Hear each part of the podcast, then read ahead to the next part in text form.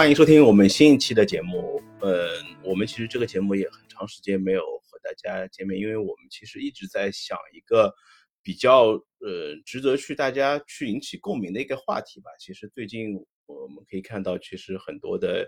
呃，我们尤其是很多市呃市民所比较就是熟识的，嗯，家乐福超市有很多的店，经因为陆续的。各种各样的原因，开始经历了一些闭店的潮吧。然后我今天也请来了一个我的一个朋友，然后他也是之前是在家乐福曾经任过职的，呃，山童同学，然后他来参加我们这次节目的录制。然后首先让呃山童给大家打声招呼吧。啊，大家好，我是山童。然后这也是我第一次，呃，就是就是参与这个播客这种形式啊。然后很开心。嗯，我想，我想，山童同学，你第一次对家乐福的认知，就是自从你加入到家乐福之后，你那时候是对家乐福的整体印象是什么样子的？你你是问我入职家乐福之后吗？对，嗯，因为我是毕业了，呃。家乐福是我的第二份工作嘛，但是我的第一份工作的话，其实跟我的专业也不是很相关。那么我来到家乐福之后，呃，其实是一个相当于是对于我的一个第一份与我职业相关的这么一个工作。当时首先这个家乐福这家公司是一个外企嘛，然后就觉得还是比较高大上，而且他当时的那个。呃，办公室是在那个品尊国际那个地方，就是整个装修还蛮好的。然后我进去了以后呢，就是觉得它就是氛围蛮轻松，但是整个的一个就是公司的制度啊，然后整个的流程啊都非常的完善。然后对于我一个应该说是一个初入职场的新人来说吧，它是一个特别好的一个学习平台。然后。哪怕到我现在，我已经离开家乐福应该有个五六年时间了吧，我依然觉得就是家乐福是一个那段时间对我之后的这个职业上面的一些，嗯，不管是习惯啊，还是说一些想法，都有很大的一个帮助。那那那他是你觉得是属于一种典型的外企吗？还是说他对于就是现在的？和现在就是很多互联网企业，就是这种电商平台啊，它是有这种本质上的区别的吗？你觉得？嗯，因为我从家乐福出来以后，我就是去了京东嘛。嗯。那我的感觉就是，呃，因为京东比起家乐福来说，就是一个大家更理解为是一个电商平台嘛。嗯。然后家乐福可能是一个零售平台。那我来到京东以后，我也是有一个就是两个公。企业的文化是完全不一样，工作方式也是完全不一样的。我们在家乐福一个就是我们部门啊，就是一个员工新入职了以后。呃，会有一个这个，就是相当于是一个比较资深的一个同事，然后带这位新同事，然后给他讲公司的制度啊，然后一些呃这一个部门的一些工作的一些呃需要知道的一些技术啊，或者说一些工作习惯，这些东西都会有一个非常详细的一个介绍，而且会一直就是有一个。这么一个我们叫 mentor 的话，会带我们三个月的时间，然后就所以会感觉一步一步走得很踏扎实吧。然后但是在京东进去了以后，就有一种对，就是一种散养的感觉，就是你一进去，好像你就得知道该怎么去做，然后那些比如说公司的一些政策，或者说跟你相关的这些制度，也是丢给你。你看到了，就是看到了，可能有一条你没看到的话，就除非出了事情，要不然不会有人提醒你，就就这种感觉啊。我理解，其实京东本身，它由于现在本身它需要和很多友商嘛，包括阿里巴巴，它去竞争，它其实所引进的一些人才，其实本身相比最早那批初创的批团队，肯定是要呃高级很多嘛。我就能这么理解，就是它能。招入到更高学历的，因为它本身在进招这些呃员工进入到公司的时候，他其实已经默认你已经掌握了很多，已经就是高于很多一般的一些员工所具备的一些技能。我觉得这有点像，就是现在很多的学校啊，包括就是尤其是小学，他已经默认觉得就是对你这种小学生啊或者中学生，他进来的时候觉得你已经默认已经了解了拼音啊，或者是这些基本的技能，就像现在家长就是攀，就是为了一就是大家在呃让同让自己的孩子在就是入学之前有一种就是在同一起跑线的感觉，就是大家其实已经让你觉得这些，但是我觉得家乐福本身在。员工的这批就是这这样一块，就是培训也好，包括对于员工的这些呃启蒙也好，其实我觉得他所发挥的一个呃怎么说呢？这么一个一个经验的一个传承，其实我觉得呃确实，我觉得这个其实是外企所呃比较具备一定在，尤其是在可能在五年前甚至六年前所比较具备的一个优势吧，我觉得。呃，就是说白了，现在就是卷嘛，就是呃，因为你哪怕是京东，或者说很多企业，其实它也会招应届生。那么应届生，你刚到一家公司的时候，他怎么会有对于一个工作的一个？就是很深入的了解，或者说每一个公司它都有自己的一个工作习惯，或者说一个企业文化都是不一样的。其实这些东西是需要有人来指点一下的。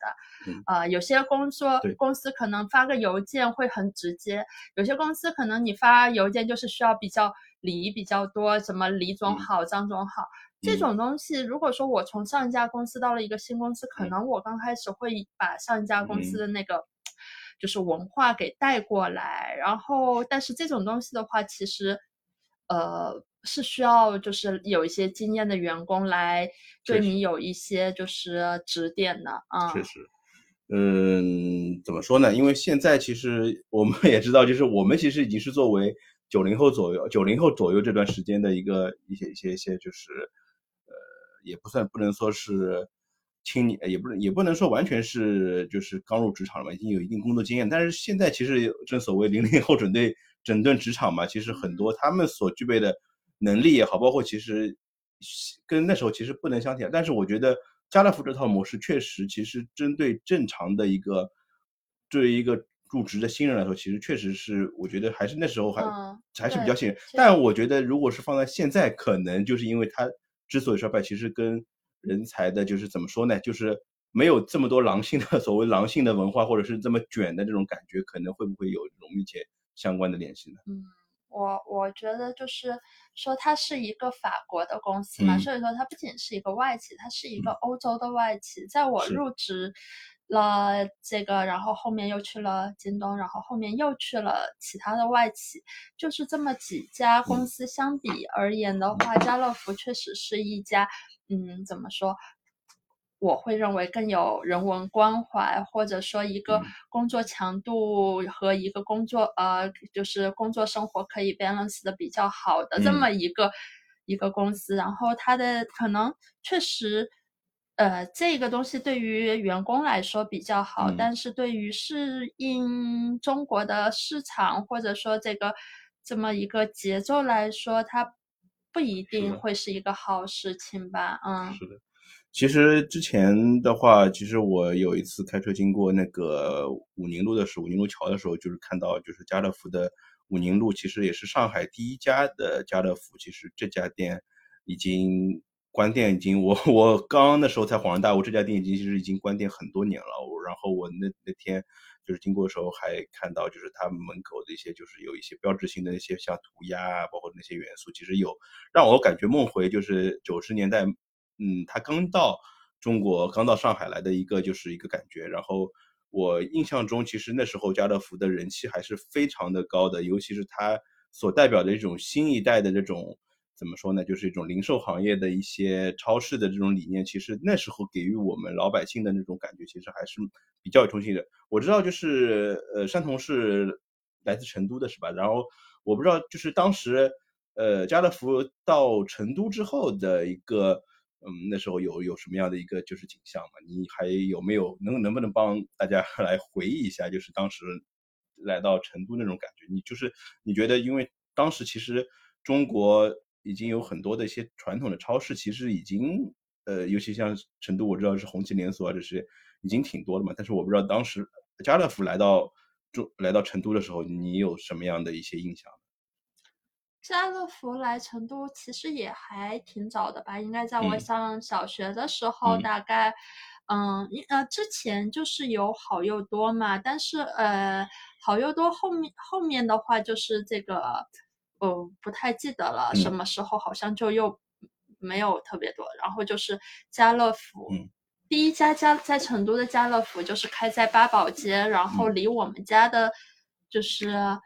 距离还是有一点远的，然后我记得是我妈坐公交车，然后带我去那个这个地方。但是具体的，你说，嗯，买买了什么东西，或者说我去了以后有什么感受，其实现在不太记得了。但是，嗯，因为我之前在家乐福工作嘛，我是知道说，其实家乐福在成都的话，它的那个就是，呃，算是。嗯，什么就是销售业绩是比较好的一个地方，就是成都的人民还是比较喜欢家乐福的。嗯嗯，我其实我如果就是用一一到两个就是关键词来该就是给你对家乐福的一个就是第一印象，你当你你觉得有什么印象吗？就是尤其是他当时九十年代或者是两千年左右，他刚进入到中国很多城市的时候，你你有什么一些印象吗？我先来说一下我的吧。就是我当时就是觉得它整体是比较干净的，然后它也我也不是踩一贬一啊，我就觉得就是说，呃，它给我的感觉就是不是那么 local，就是有很多的东西确实它的理念，包括它的一些整体的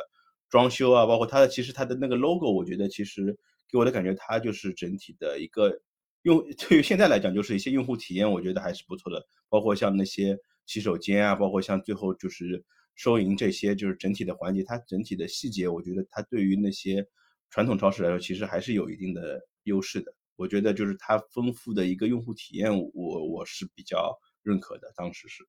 嗯，我当时的感觉就是家乐福嘛，就是一个呃比较可靠吧，因为毕竟是觉得它是一个国外的品牌，然后呢，怎么说就是。感觉是是一家呃，我们能够呃很轻易就是比较能够去接受的，但是又是一个。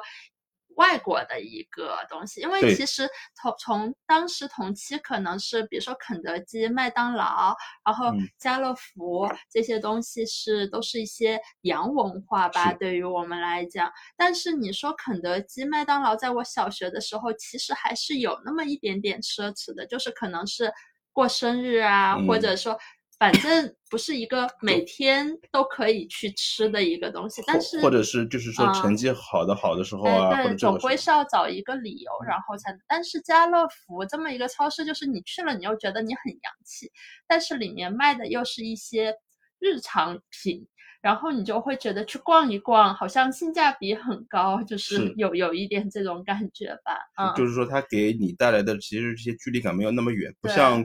呃，可以这么理解，就是像现在肯德基、麦当劳，它其实做了很多，就是比方说符合我们中国饮食习惯的一些产品。其实当年我记得，呃，家乐福其实也做了很多，就是走进中国之后，也是做了很多一些融合的产品。比方说，它其实那时候有一个很大的一个菠萝包，就是，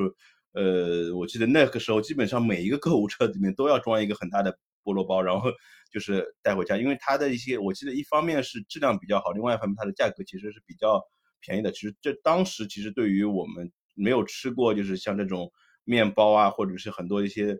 嗯那些类似食物的，包括它有一个那个大烤鸡，其实那个时候其实是它最早把它引入到我们这个。是 我们这个我们这个城市的嘛，其实它给予我们其实冲击，而且它的价格确实是比较亲民的，没有说它对，因为它就卖的是一些零售嘛，什么东西都有，就跟外面的价格差不多，甚至更便宜。对我印象，我印象中就是我第一次吃肯德基的时候，肯德基其实当时还没有完全的一个就是有一些本本地化的一些设计嘛，因为它其实还是有种就是洋快餐的感觉，它是拿一个就是餐盘，然后是由。店员来负责帮你去打一些食物，食物比如炸鸡啊，或者是一些土豆泥之类的食物，它是装到一个。是跟现在是一样的吗？现在是属于现在是它是属于用一些比较呃方便的一些一些些怎么说呢？一些流程来，当时就是又有 有点类似于我们现在一些快餐的这种文化，就是中式快餐那种感觉，但是它又是有一点，就是感觉有点格格不入的感觉。就是我觉得，另外它的装修其实也是有。我觉得这，你说。我就是觉得，呃，怎么说呢？就是反正总之那时候家乐福确实是，而且它的整体的色调其实是比较明快的，就是整体的，呃，那个超市感觉是比较亮堂，不像我印象中现在的，就是包括现在的，就是像我们上海的华联超市啊、联华超市，其实整体感觉它的一个布置啊，其实还有时候还是比较乱的。但是现在，尤其是像全家啊、罗森这些超市、这些便利店的引入，其实那个那个感觉其实跟我们传统超市其实感觉是不太一样的。对吧？确实，那我觉得家乐福，呃，不不是，就是肯德基、麦当劳，他当时觉得他呃没有很能接受的是因为它的价格呀，因为，因为你那个时候在成都吃一碗面可能只要两三块钱，可是你吃一顿麦当劳跟现在的价钱其实没有不会差很多吧？我不太记得了，应该也要个十几二十块钱，应该是要要的吧。而且就是，那你这一个就是翻了很多很多倍。对于，而且我印象中，其实印象中大家其实对于肯德基、麦当劳现在价格整体定价的一个，就我觉得真的是很佩服，就是肯德基、麦当劳它这个定价的部门，我觉得它其实其实它一直是有一些价格的上的调整，一会儿是涨。跌价，然后它其实每次涨价跌价，其实都会在社社会上，包括微博啊，包括一些媒体上面，其实会引起一定的套餐，对，一定就会引起一定的波澜。其实每每到一定的价格就进入到低谷的一个时候，或者你是觉得它其实是每次都会有一个星期四，对它都其实还是会有一个涨价的过程，就是你这种感觉，但是你不会觉得它有一种就是价格很高的感觉，但是你会觉得它每次搞一些活动，你会觉得它价格是。你完全是能在打在自己的击中自己的一些呃心智的吧？我觉得这个时候，我觉得这个我确实很是很佩服他们这些定价。我觉得呃扯扯了有点远啊，我们还是回到就是我们对于家乐福，但是我不知道就是从可能是从一零年之后吧，家乐福其实慢慢的话就是有有尤其是一五一五年之后吧，家乐福其实慢慢就会有一些就是往下坡走的这种感觉。我不知道你。当时在家乐福，或者是之后的话，你有这种感觉吗？呃，我是一四年进入家乐福的，然后确实，嗯，当时我进入家乐福的时候，就是听我的之前的同事就会说啊，什么就是家乐福也曾经辉煌过啊，然后福利很好啊，说我在家乐福的，就是意思就是现在感觉家乐福的福利也不是特别的好了。然后，但是我作为，因为我之前的那一个公司是一个本土的公司嘛，然后我第一次进一个这种外企，其实我没有什么比较的。那我对于我自己来说，我还是觉得蛮好的。是的。然后呢，年会也是在万豪吧，然后我觉得还挺，就是对对对对对，然后。公司里面呢，外籍员工也挺多的，像我们什么 CFO 之类的，然后就是整个感觉还是一个比较像外企，并不是一个很本土的那么一个外企啊。然后呃，但是就是我离开家乐福以后嘛，后来他就被苏宁给收购了嘛，然后那段时间就是会。就是有很多对于家乐福一些唱衰或者是一些这么嗯的一些评价，然后我才会发现说啊，原来就是家乐福在这个市场上面已经好像没有什么竞争力了。但是其实我当时在这家公司里面，不管是它的福利待遇啊，还是对于员工的关怀，我并不会觉得说它是一家。啊，马上就要没钱，马上就要撑不下去。我们并没有这样子的一个感觉。那么，就是他其实这一块的话，对，反正我觉得作为一个家乐福的员工，我还是觉得他的福利蛮好的，蛮开心的，在那段在家乐福的那段时间啊。呃，我我我个人我不知道你赞同不赞同啊。我有几个就是怎么说呢，自己一些小小小的一些分析吧。我觉得第一个可能是他其实本身因为。每个家乐福超市其实它都是需要有一定的面积去承载它的这样一个体量的嘛，就是尤其是对于上海来说，就我不知道你有这样的感觉吗？其实，在上海的其实很多家乐福它都是开在一些要不就是居民很集中的地方，或者是一些就是说比较高大上的一些呃国际社区也好，包括一些呃领区。你想，就是在古北地区啊，在那个金桥这些地区，其实都有比较大型的家乐福在那边，反而反而是没有看到其他的一些超市在那边。首先，在我们上海，在尤其是九十年代或者是两千年左右的，其实很多的定位就是家乐福本身的一些标杆，它都是定位于高端社区的一些用户嘛。呃，我觉得一方面就是它可能它这些店铺的一些成本，我觉得是肯定是非常大的。另外一个就是自然就是因为呃传那些新型的这些电商的冲击，我觉得导致它本身在价格上不具备特别大的竞争力。我觉得您会赞同我这样的观点吗？或者是你有自己一些什么样的想法？为什么它会慢慢的就是慢慢没落，甚至于有可能就是有很多的店会慢慢的开始关闭呢？那我是觉得说，你说它的价格不具备竞争力这一点，我倒不是这么看。哪怕是我现在去超市里面，我也会觉得，哎，超市里面这些，比如说有些东西搞活动，其实还蛮便宜的，什么那些洗发水，什么打七折、打八折之类的。但是，就主要的点是在于我们的消费方式已经改变了，我并没有这么多时间去。想往超市里面跑了，然后我们淘宝上面买东西很方便，嗯，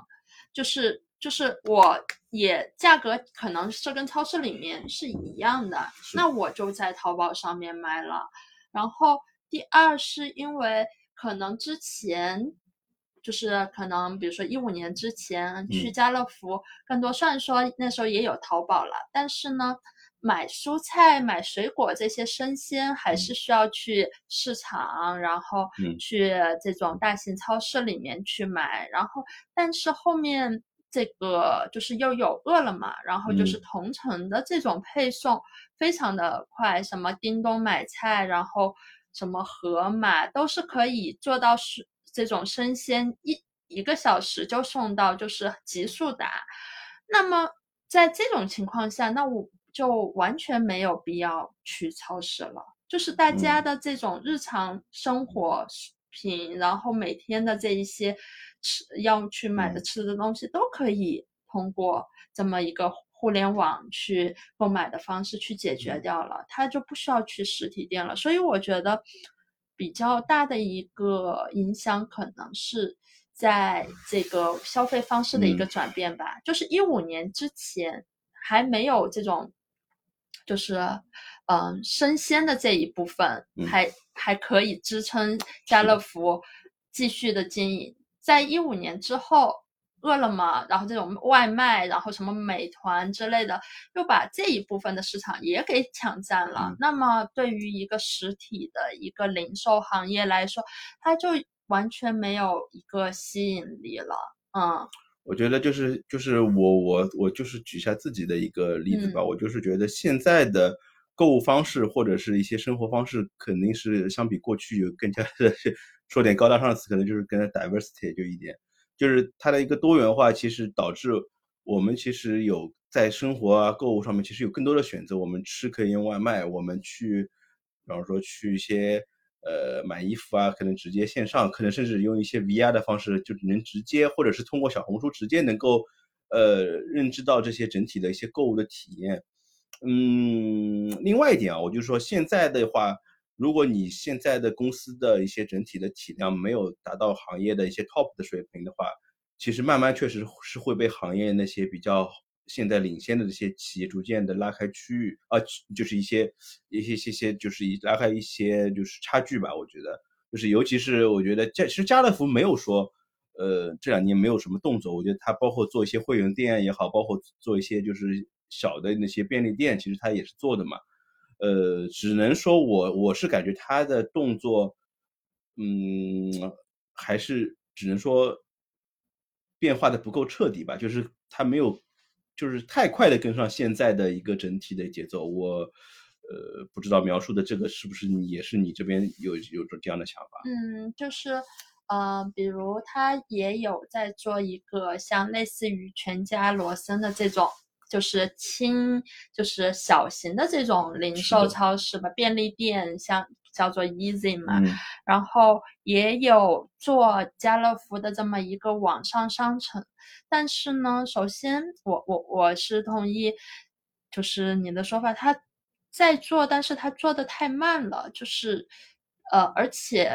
就是他他起步的有一点慢，尤其是尤其是我们现在在这么几个卷的社会，其实它确实只能说不够那么卷，不不那么卷，而且像那个做那个，我记得我们当时在那个家乐福的时候，要用就是公司鼓励我们用它的那个购物商城去买东西，但是它那个。就是体验真的很差，就是首先我们当时是还没有那个小程 A P A P P，然后我们就要去网页版，那个网页的入口就是要点找好几次，要跳转跳转，然后才能进去，没有一个直接的一个方式。那我就觉得像一般的人是不会，就是找找不到那一个 家乐福网上商城的那个入口的，嗯。然后其实那个 Easy，嗯，对于我来说，可能我有情怀吧，我还是蛮喜欢 Easy 的，因为它也要卖一些面包啊什么的，而且家乐福的面包有一说一，我觉得是挺好吃的。之前卖的什么巧那种就是巧克力的丹麦卷啊之类的，其实价格有点贵，但是有一说一是蛮好吃的，比一般的面包店哦是有诚意的。因为我记得当时我在家乐福的时候，我们。是那个是湖北店还是哪个店的那个面包的那一个就是品类的那一个就是处长吧，好像叫还是什么，是个外籍员工，然后他工资很高，就就是所以就说明大那个家乐福对于品质这一部分的话还是有一定的把握的，只不过他的一个嗯就是说就是这种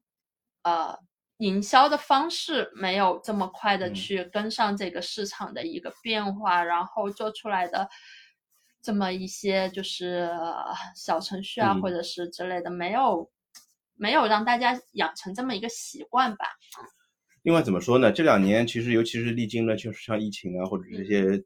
各种各样的形式吧，其实大家确实是经历了一个消费降级。其实大家很多，比方说之前用。呃，我也不说用什么比较多吧，我觉得现在就是大家用拼多多，其实就是这这这整体的这种这种环境，其实是比以前可能是更加的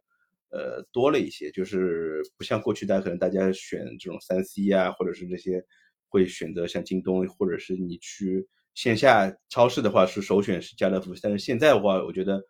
呃一方面是需要选一些近的超市，或者是选一些就是同样的性价比的话。我觉得，如果是撇去那些呃繁琐的包装啊，或者一些华那些很所谓那些比较呃虚假的一些宣传之外，其实大家还是回归到产品本质嘛，就是只要东西好用，或者是东西足够有性价比，我觉得就 OK。呃，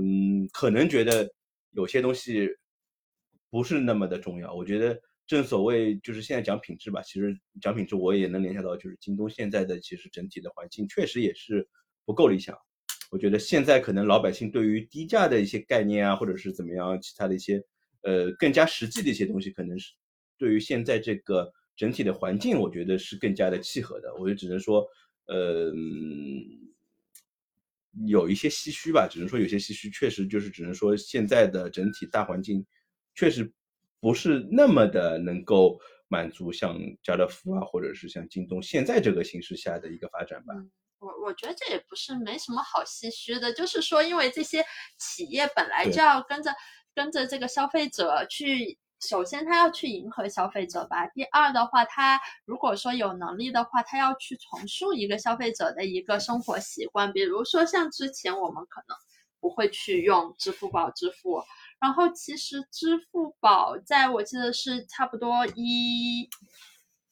一五一六年吧，那个时候才呃呃，大概呃一一四一五年，大概那个时候才推出来。然后我其实刚开始也会觉得说，为什么我要存一笔钱在一个这个软件里面？但是后面他那两年的那个双十一、双十二折扣很大，就是你用支付宝什么充公交卡，就是充五十送五十之类的。然后你也去那个便利店用支付宝买东西，然后就扣，就是给你很大的这么一个优惠，就是把大家的一个这么一个消费习惯给培养起来了呀。所以说，我会觉得说，这个，嗯啊，而且现在我发现，就是我同事有很多是那个，就是差接近零零后吧，九七九八年的这些小小朋友，其实他们对于价格是非常敏感的。呃，就像山童说所说的，就是说我们现在其实，呃，一方面其实新一代的。这些所谓 C 时代的这些用户，其实对于价格的敏感度已经比较的提升了吧？相对于其实我们过去对于很多价格有还不是够足够敏感的这些用户来说，其实不只是他们，其实所有的这些，尤其是我之前也提到了，因为经历了这些年，其实无论是从呃怎么说呢，就是从疫情啊，包括一些各种各样因素之后，其实大家整体对于消费的一些观念，其实是有一定的改变的，不是说。一定是是要追求特别高的品质，尤其是对于老百姓而言嘛。其实有些东西，因为本身知道它的一些呃复购率啊，或者是一些呃更新的频率，其实是有一定。尤其是现在那么多的产品，每天都在层出不穷的推出，你指望像过去很多三 C 家电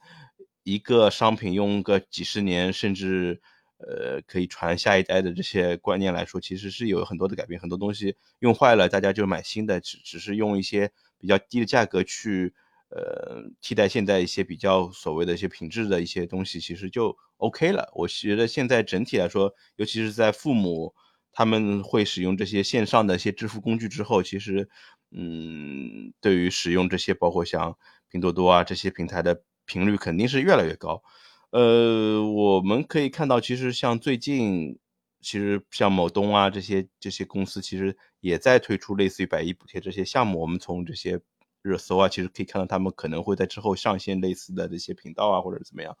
嗯，我不知道山童对于这些就是，呃，这些之后可能还会利用低价来 吸引用户这些方法方式方法，我觉得您是否认同呢？那首先我是觉得说，呃，在同样质量的情况下，价格更低肯定是更好。但是我会觉得说，现在的消费者也不是一味的嗯追求质量吧，哎，只是呃，我我我个人是觉得，就是就只能说，嗯，因为因为因为因为很多我们也说，就是说整体的互联网互联网整体形势现在都不算特别的好嘛，因为。这个东西其实不能完全是说，嗯，环境影响或者怎么样，只能说就是大家有也有一些运气的成分在里面。因为前两年确实，无论从薪资待遇也好，包括很多的一些发展也好，确实是比较倾斜于这些线上的这些新型的那些电商平台或者是各种各样的互联网的平台嘛。但是我我一直始终是觉得，像这种线下的这些购物的方式也好，包括一些其他的这些实体的行业来说，其实。仍然是在一个国家来说，就说的大一点啊，就是仍然是在一个社会体系中，我觉得是占据一个比较重要的地位。因为我我是觉得，就是尤其是在这些商场啊，或者是一些线下的体验来说，其实对于用户的其实引导还是比较比较影响比较深的。尤其是你说我们在这三年中，其实没有出过远门，或者是没有外出过一些购物这些场景的情况下。大家还是有这样的需求存在，我我我我坚信，就是在未来可能是大家能够回到线下，或者是只能说就是按照现家乐福现在的模式，可能是有一些生不逢时吧。就是这个时间段确实他们是没有完全能够，就是我不能说完全没有挺过来，就是只能说确实是对他们元气是消耗比较大的。但是我我不能排除家乐福在之后可能会重新卷土重来，或者是重新再。呃，只能说现在像山姆啊这些，或者是像盒马一些 Max 的会员店，这些这些就是仓储式的这些，呃，这些就是零售的零售这些行业，可能暂时对于他们的冲击是比较大的。嗯，那那我那我首先啊，我我我觉得我不认可这个观点。第一个就是你可以说家乐福。之后可能会卷土重重来，但是我一定是以一个其他的形式卷卷土重来，不会是以一个传统的一个零售行业像它现之前的这个模式卷土重来。第二个就是说，嗯，在我们比如说现在就是已经开放了，开放了以后，大家嗯去商场里面，难道买衣服的人变多了吗？可能去吃饭的人变多了，还有就是。比较就是很快复苏的行业，在我身边啊，比较多的是什么？一个就是这种看演唱会啊，看一些什么话剧啊、音乐剧啊这一种，就是呃文化娱乐的产业。对，然后还有就是旅游这样子的产业，不会是一个线下消费的这样子的一种产业，就是大家的一个需求的一个增加啊。因为这一块在之前已经是一个由线上去满足了，而且作作为我一个女生来讲啊，其实我现在越来越不会去线下实体店买衣服了，因为，嗯，它像女装，它的一个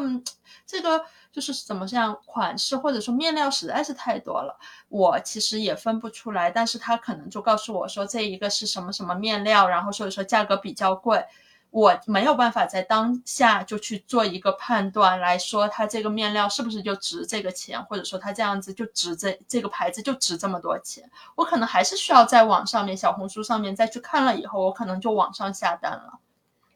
很多人也是在线下去试了衣服以后，在网上再进行购买的。所以说我我我确实不认为，就是说这个线下的这一种，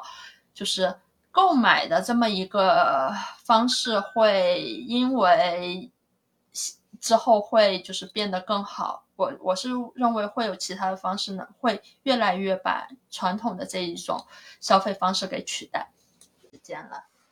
确实哦，确实哦，我们现在其实反复在强调这个消消费降级，我觉得这个消费降级可能也就是一个暂时的现象。嗯，我不知道你呃山东同学之后对家乐福的前景，或者是对于这个行业。线下零售这个行业，您有什么就是想法，或者说家乐福，你觉得它会重新崛起吗？就是说的直白一点哈。